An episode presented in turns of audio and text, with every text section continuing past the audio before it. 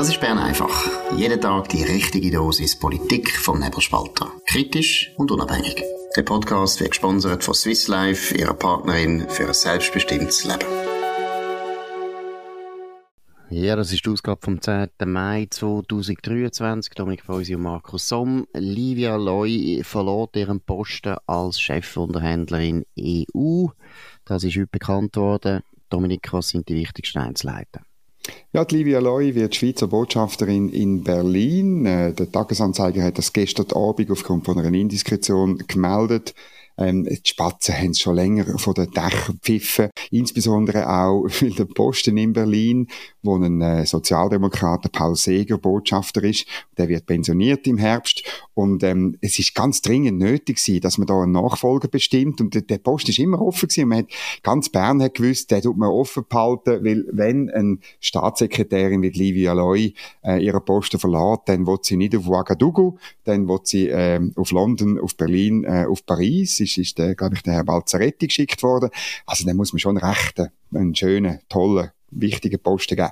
Das ist jetzt so. Offen ist genau, wie es gelaufen ist. Klar ist, der Druck auf die Livia Loy ist gewachsen.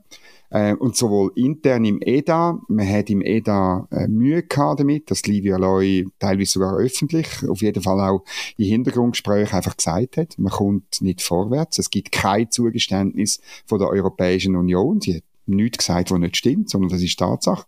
Ähm, mit dem hat man aber Mühe. Man will lieber wieder offenbar eine Staatssekretärin oder einen Staatssekretär, weißt du, so ein bisschen in der Schweiz erzählt, wie toll das alles wird. Und das Brüssel dann sagt, ja, wir bringen das schon in die Ordnung. So, alla Balzaretti, so ein, so ein, ein Kampagne-Bullshit-Staatssekretär offenbar. Den sucht man jetzt mit einer Findungskommission, das finde ich noch lustig, das ist die neueste Mode, dass man irgendwie äh, Bundesrat, glaube ich, nicht mehr entscheiden wer welchen Posten bekommt, dann macht man eine Findungskommission, ähm, das tönt irgendwie gut, bringt aber nichts. Und man will wirklich offenbar halt wirklich vorwärts machen. Und in dem EU-Dossier heißt vorwärts machen immer, man muss nachgeben. Gut, also da ist ja wieder alles ganz, ganz gespässig. Oder? Du hast gesagt, die Findungskommission, wer ist da drinnen eigentlich? Ist das bekannt worden? Wer leitet die Findungskommission? Zweitens muss man sagen, eben, jetzt haben doch die gesagt, sie wollen im Juni Eckwert bestimmen. Das muss jetzt Livia Loy noch machen. Eine Strafaufgabe im Prinzip, weil sie ja eigentlich mit dem die Hälfte vom Kopf ist jetzt schon in Berlin. Sie will gar nicht mehr in dem Sinn die Arbeit machen und der Nachfolger steht noch nicht bereit. Also sehr eigenartig und äh, also nicht gerade sehr professionell, vor allem wenn man so einen unglaublichen Zeitdruck sich auferlegt. Oder? Der Bundesrat hat gesagt, eben im Juni wollen sie die Eckwert und dann haben sie sogar gesagt, ja, dann fangen wir dann an verhandeln.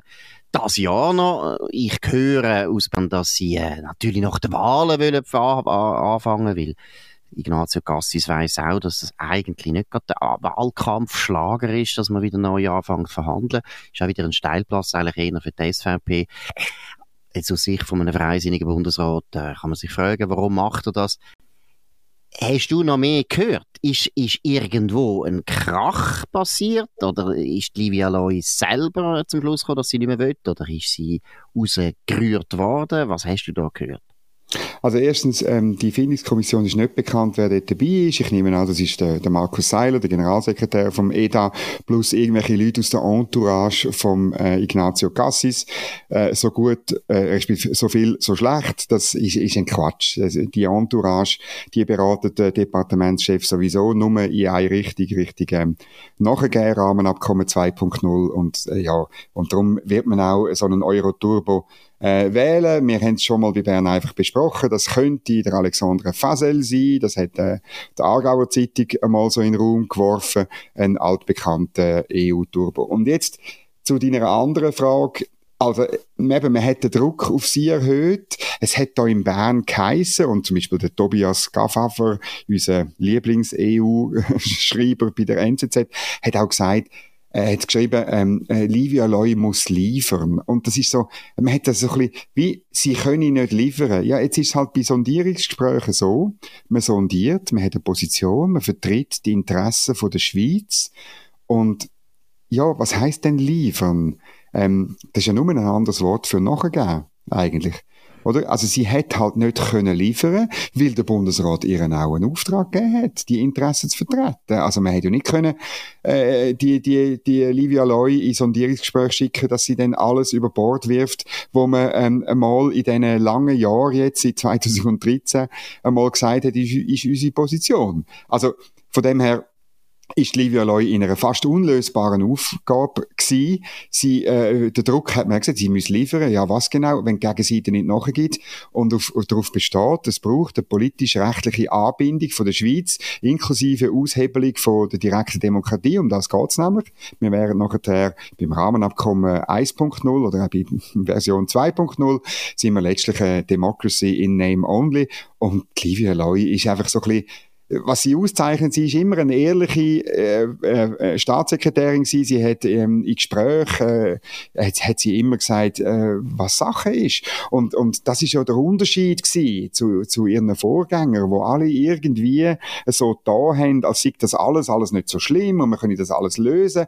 Und, und, und, und man hat, ich kann mich gut erinnern, oder der Herr Balzaretti hat so da, als wäre der, der Europäische Gerichtshof, werde ja gar nie etwas zu sagen haben und so. Und man ist wieder in der Entourage von Ignazio Cassis ist man wieder auf dem Kurs. Und das ist die dritte, der Karl Baudemacher zählt das, oder? Das ist die dritte Bullshit-Kampagne, die jetzt dann anfängt. Also, wo man in der Schweiz etwas behauptet, wo gar nicht so ist, aber in Brüssel sagt man Ja dazu.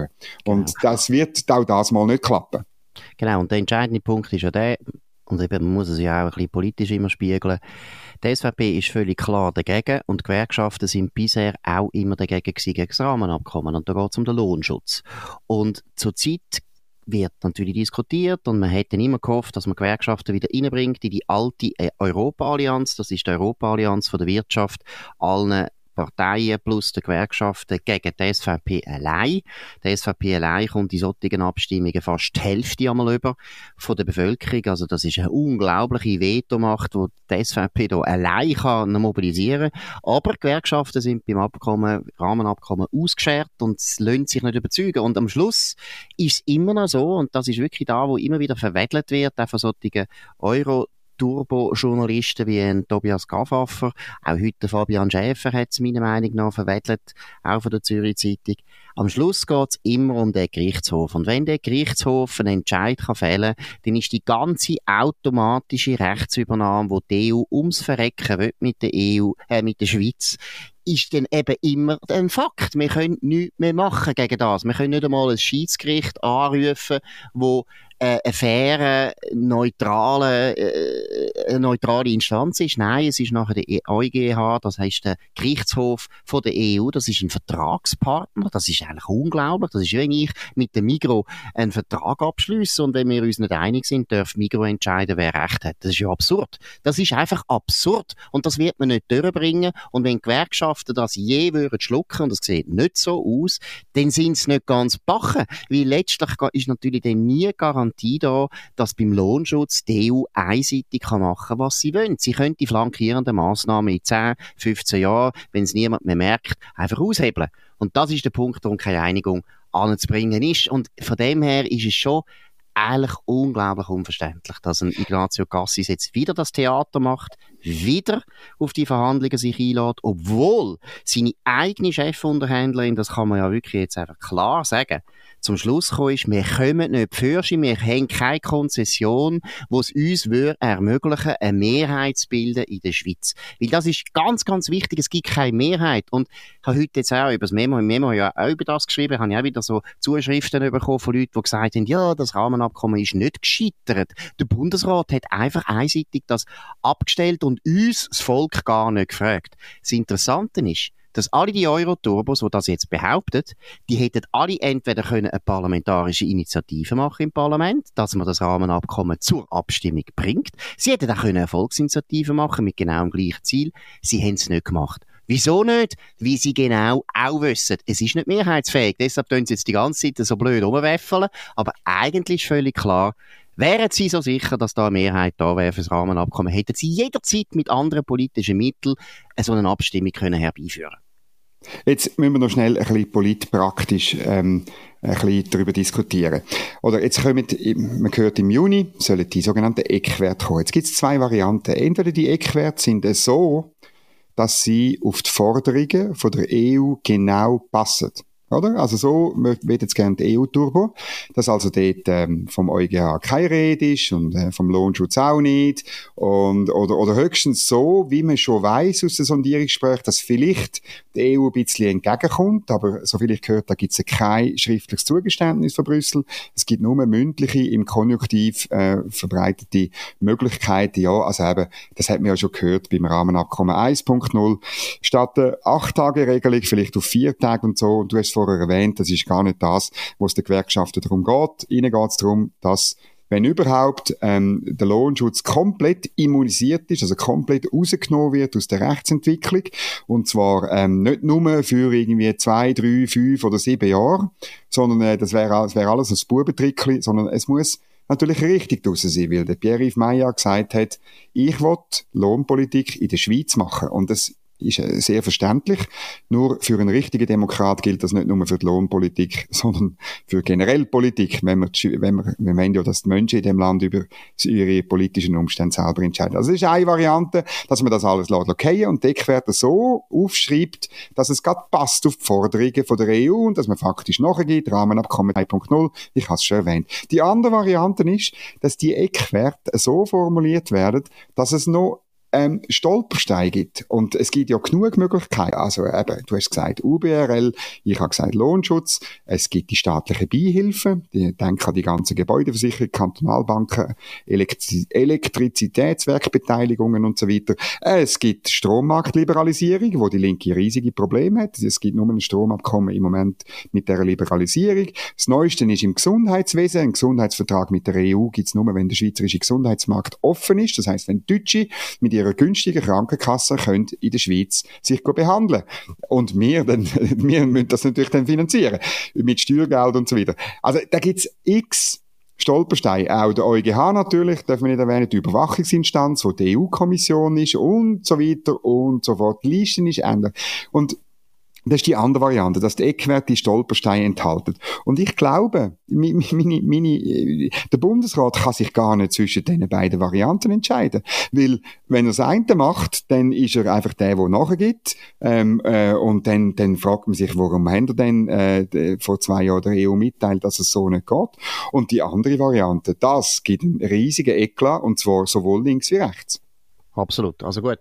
Eben, ich kann es immer noch nicht nachvollziehen, warum dass man das forciert hat. Man hätte die Sondierungsgespräche ewig können weiterführen Wir haben gar keinen Druck. Alles die, die absurden Vorstellungen, dass man mit einem Stromabkommen unsere mal äh, gescheiterte Energiepolitik können korrigieren Auch das ist falsch. Das Stromabkommen kommt erstens gar nicht so schnell zustande. Und vor allem, wenn ganz Europa die gleiche falsche Energiepolitik macht, hat eben niemand mehr Strom. Und am Schluss vom Tag schauen halt alle Nationalstaaten dann auch für sich und schauen, dass sie den Strom zuerst haben. Also, das sind alles so vorgeschobene Gründe. Am Schluss geht es immer wieder ums Gleiche. Man muss es eben deswegen auch immer den Leuten wieder sagen. Es geht darum, wollt ihr euch integrieren in die EU auf eine Art, wo praktisch alle wichtigen Politikfelder in Brüssel können beschlossen werden, einseitig und wir können nichts mehr dagegen machen. Wir tun wirklich, es geht wirklich ums Überleben von der schweizerischen Demokratie. Da meinen die Leute, das sei pathetisch, aber es ist wirklich drin. Es steht in dem Rahmenabkommen,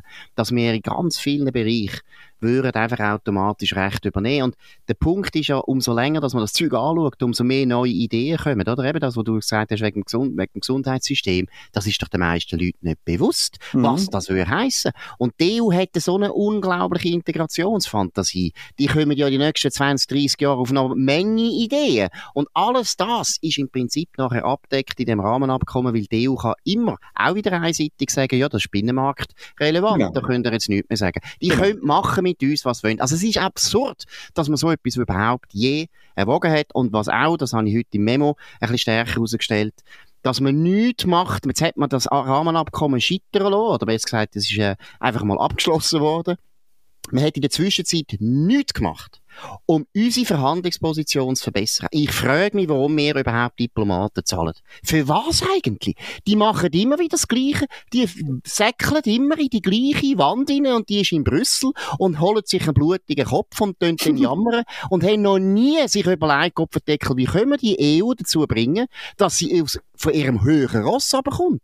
Und zum Beispiel zwei Vorschläge. Das eine ist, dass man mitmacht bei dem Handelsabkommen, wo jetzt gerade England auch mitmacht, nämlich das transpazifische Handelsabkommen. Wäre sehr interessant. Pazifik ist ein bisschen falsche, falsche Deutung. Es sind auch eben Länder dabei, wie zum Beispiel Großbritannien.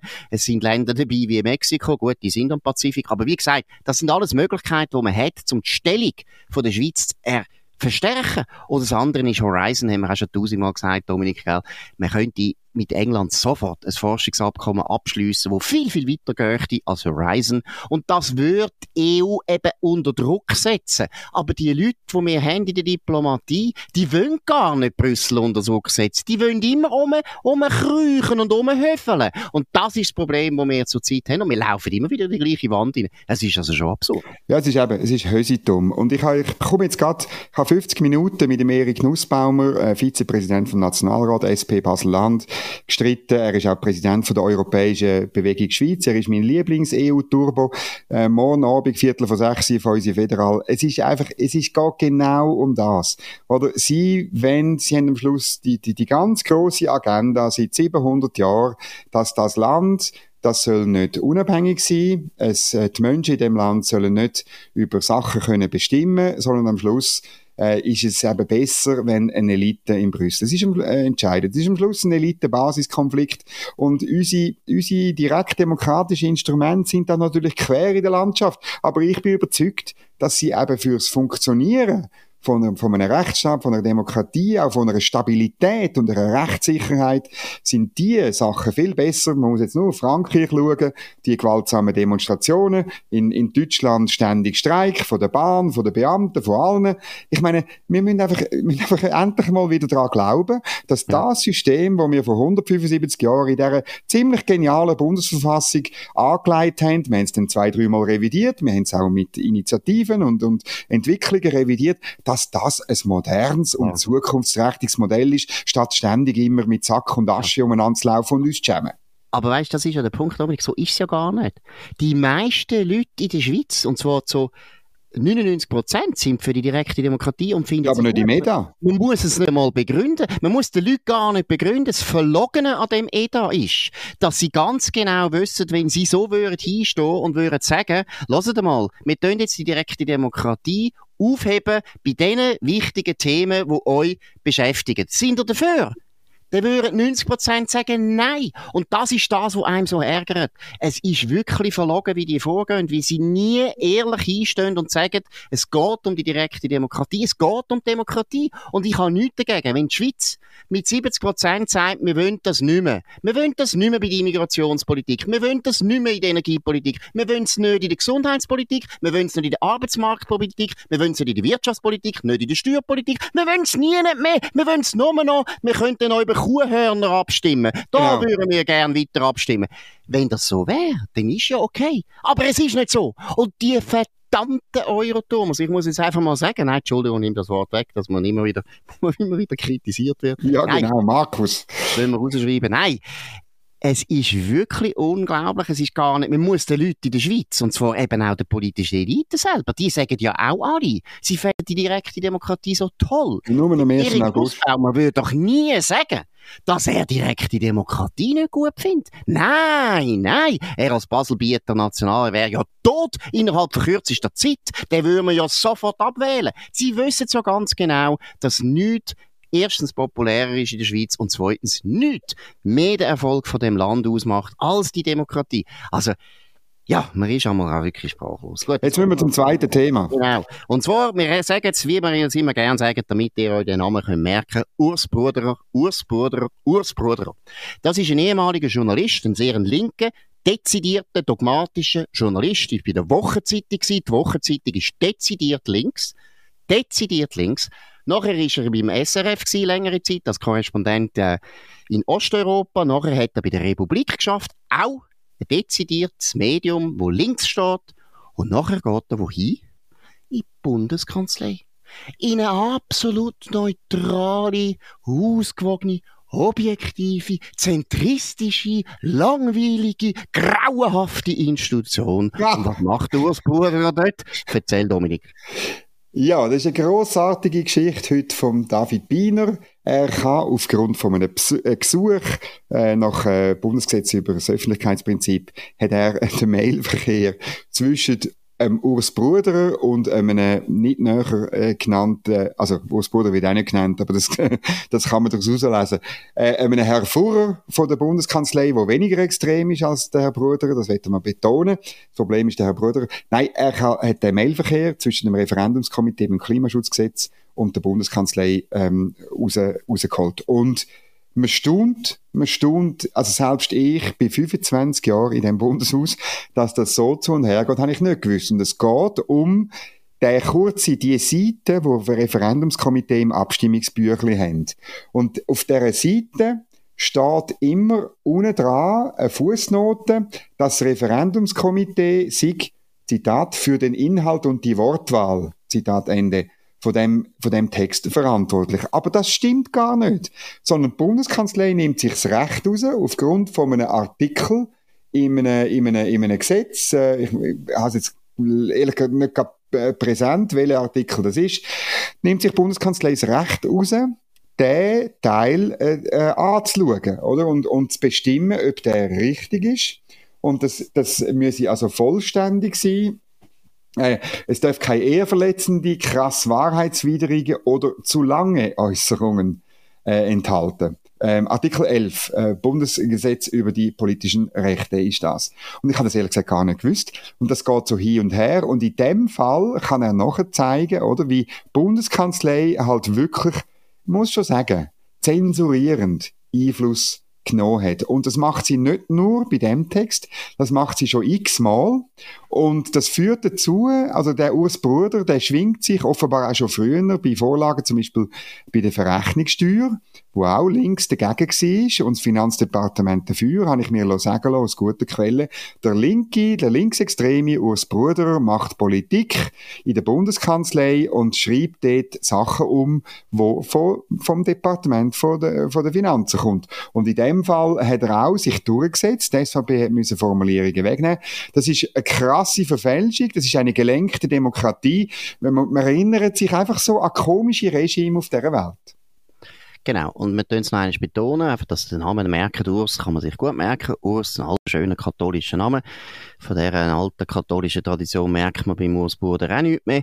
Und Bruder, Bruder, und es ist einfach wichtig, dass ihr euch das merkt, weil es ist wirklich, das ist eines der ganz grossen Probleme, die wir haben in der Bundesverwaltung, dass wir sehr viele Leute haben, die eigentlich sehr links gefedert sind, aber das nicht zugeben. Und beim Urs Bruder wissen wir es sehr genau. Er hat in der Wo Wo Wochenzeitung, der linksextremen Wochenzeitung, immer Zeug geschrieben, wo man genau weiß, wo er steht. Und zum Beispiel ist ja gerade in dem Gesetz, beim Klimaschutzgesetz, etwas ganz Wichtiges drin, wo ich finde, darf eigentlich nicht sein. Wir tun uns ja dort verpflichten, bis zum Jahr 2050 und so weiter gewisse Sachen zu erreichen. Jetzt wissen alle, dass das sehr, sehr schwer ist und dass man die Zukunft wirklich nicht so kann prognostizieren Es ist eine ganz komische Vorstellung von Politik und das hat man früher in der Schweiz nie gemacht, dass man ins Gesetz oder auch, wir haben es teilweise auch in die Verfassung geschrieben, irgendwelche Ziele hineinschreibt, wo man mit gutem Recht und mit wirklich guter Treue und Glauben unterschiedlicher Meinung kann sein, ob man das kann überhaupt erreichen kann. Das ist wirklich ein ganz wichtiger Punkt und deshalb ist es auch absurd, wenn da ein Urs Bruder das Gefühl hat, er darf kritisieren, dass eben zum Beispiel die SVP der Meinung ist, ja, wenn der Zeitpunkt drin ist und wir nachher das nicht erreichen, dann steht im Gesetz, dass wir es erreichen müssen. Und was heißt denn das? Könnte es nicht sein, dass der Bundesrat dann plötzlich Massnahmen beschließt über den Verordnungsweg, das kann er ja einseitig machen, wo eben nachher die sollen die Ziele erreichen. Das ist absolut eine plausible durchaus prognostische Annahme. Und das Gegenteil ist aber auch prognostisch. Und deshalb kann die Regierung, oder besser gesagt der Urs Bruder in der Bundeskanzlei, auch nicht genau wissen, was denn los ist. Das weiß er auch nicht. Und ich erinnere daran, zum Beispiel der Bundesrat hat bei der Personenfreizügigkeit, das bilaterale Eins wo wir abgestimmt haben, hat er auch ins Abstimmungsbüchlein hineingeschrieben, er gehe davon aus, dass pro Jahr netto 10.000 Leute kommen. Er hat genau. Studien gesehen, gestützt, die auch haben müssen Prognosen machen. Und Prognosen sind schwierig. Es tut mir leid, weil Prognosen, man sagt etwas über die Zukunft und niemand ist in der Zukunft. Und da hat der Bundesrat auch etwas geschrieben, wo offensichtlich heute wissen wir, es ist falsch. Man hätte auch können sagen, das ist eine Lüge gewesen. So weit würde ich nie gehen. Sie haben es mit gutem Motiv vielleicht gesagt, aber es ist doch offensichtlich, dass in einem Abstimmungskampf beide Seiten auch prognostische Aussagen müssen machen, die man nicht kann beweisen kann. Und deshalb finde ich also wirklich, was der Urs Bruder sich da rausgenommen hat, ist fantastisch, ist super, dass man es endlich einmal sieht. Urs Bruder, Urs Bruder. Und dann muss man gerne mal auch den Bundeskanzler rausstreichen. Walter ja. Thurnherr, was machst du eigentlich? Was ist eigentlich los? Hast du deinen Laden überhaupt nicht mehr im Griff? Hast du da irgendwelche WOTS-Journalisten, die politischen Aktivismus machen? Und gerade die Bundeskanzlei, das ist doppelt finde ich gefährlich und es ist auch unfair, weil niemand rechnet damit, dass Bundeskanzlei eine politische Agenda hat. Wir wissen, dass es verschiedene Departemente gibt, wir wissen, dass es dort Bundesräte gibt von verschiedenen Parteien, deshalb wissen wir auch, dass in jedem Partei ein Stab ist, wo wahrscheinlich auch eher so denkt wie der Bundesrat von dem Departement. Bei der Bundeskanzlei ist man immer davon ausgegangen, das ist wirklich wichtig, das ist eine Serviceabteilung. Das ist nicht jemand, der eine politische Agenda haben soll, du als Bruder, der sorgt dafür, dass wir auch dort eine politische Agenda haben. Ich habe die Bundeskanzlei noch eine Stellungnahme ähm, gebeten und ähm, also ich habe eigentlich den Urs Bruder um eine Stellungnahme gebeten. Selbstverständlich gibt es das nicht, sondern es gibt dann nur eine Stellungnahme von der Bundeskanzlei. Das geht darum, dass man Verantwortung verwedelt für den Aktivismus. Aber das ist ja, das ist, mit dem habe ich ja gerechnet, aber ich habe es natürlich extra gemacht. Gut, dann habe ich gefragt, ähm, ob das eben üblich sei und so. Und dann hat man gesagt, ja, man macht das, oder? Weil eben der Artikel 11 Bundesgesetz über die politischen Rechte das äh, so sieht. Ähm, wenn krass wahrheitswidrige Äußerungen drin sind, müssen wir da intervenieren. Der Artikel sollte man sofort rausstreichen. Ähm, und äh, es kommt einem einfach dann in den Sinn. Und ein anderes Beispiel neben deren Abstimmung über Personenfreizügigkeit bei der Heiratsstrafe, du erinnerst dich, dort hat man den Kreis der Betroffenen äh, von dieser Heiratsstrafe hat man viel zu eng gezogen.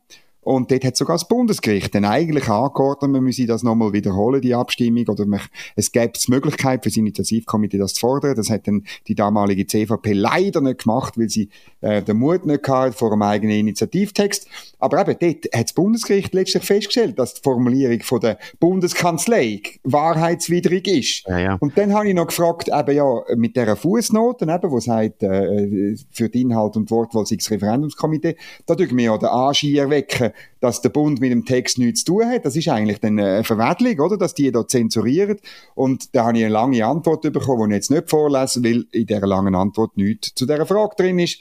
Und ja, so ist es halt. Aber äh, einfach rein der Vollständigkeit halber. Ich habe das mhm. heute noch angefragt. Es ist nur verwedelt worden. Das ist klar. Eigentlich, Walter Thunherr ist, äh, der, ist verantwortlich. Der Fisch stinkt immer im Kopf und etwas ändern muss das Parlament. Ja, vom Kopf, nicht im Kopf. genau. Im Kopf nicht. Wobei, fairerweise müssen wir noch sagen, der direkt vorgesetzt ist meines Wissens der André Simonazzi. Da können wir den auch mal erwähnen. Das ist ein absolut äh, klarer Sozialdemokrat. Man weiß genau, dass das ein Linken ist. Und auch dort ist meiner Meinung nach äh, zu viel des Guten eigentlich, dass er ist ja eigentlich der Regierungssprecher von uns, vom Bundesrat. Und also nicht von uns, ja. Ja, also für unseren Bundesrat ich meine, in einem System wie in Deutschland oder in Amerika ist es völlig klar, der Regierungssprecher ist natürlich parteiisch und der ist immer auf der Seite von der Regierung und von der Regierung, die natürlich eine Partei hat, die dort Mehrheit äh, äh, bildet. Und im schweizerischen System, wo wir vier Parteien in der Regierung haben, sollte es eigentlich verboten sein, dass wir einen Regierungssprecher haben, der politische irgendwelche Leanings hat. Der sollte wirklich neutral sein, der sollte objektiv sein. Man stellt auch nicht den Markus Somm an als Regierungssprecher von der äh, Bundesrat und man stellt auch nicht den Dominik Feusi an als Bundeskanzler. Nein, das macht man nicht, weil wir stehen ja dazu, wo wir stehen. Man hört ja, wir wissen, wo wir stehen und das ist eine beim Urs Burderer nicht der Fall. Der Urs Burderer versteckt sich jetzt in der Bundeskanzlei. Früher hat er freche Kommentare geschrieben. Jetzt hat er offensichtlich im Journalismus keine Zukunft mehr gesehen, aus welchen Gründen auch immer. Und jetzt macht er alles da, was er als Journalist gemacht hat, als aktivistischer, linker Journalist in der angeblichen Bundeskanzlei, angeblich neutralen Bundeskanzlei. Das ist wirklich ein Missstand. Das muss man aufhören. Das darf nicht sein. Die Bundeskanzlei ist eine Serviceorganisation, hat nichts zu tun mit der politischen Agenda. Noch ein letzter Punkt, wenn ich würde sagen, im Bundesgericht. Ich finde, Grundsätzlich kann man nämlich an den Bundesgericht Entscheid durchaus ein bisschen in Frage stellen, weil auch dort ist das Problem ist doch immer in der direkten Demokratie, aber auch im Parlament.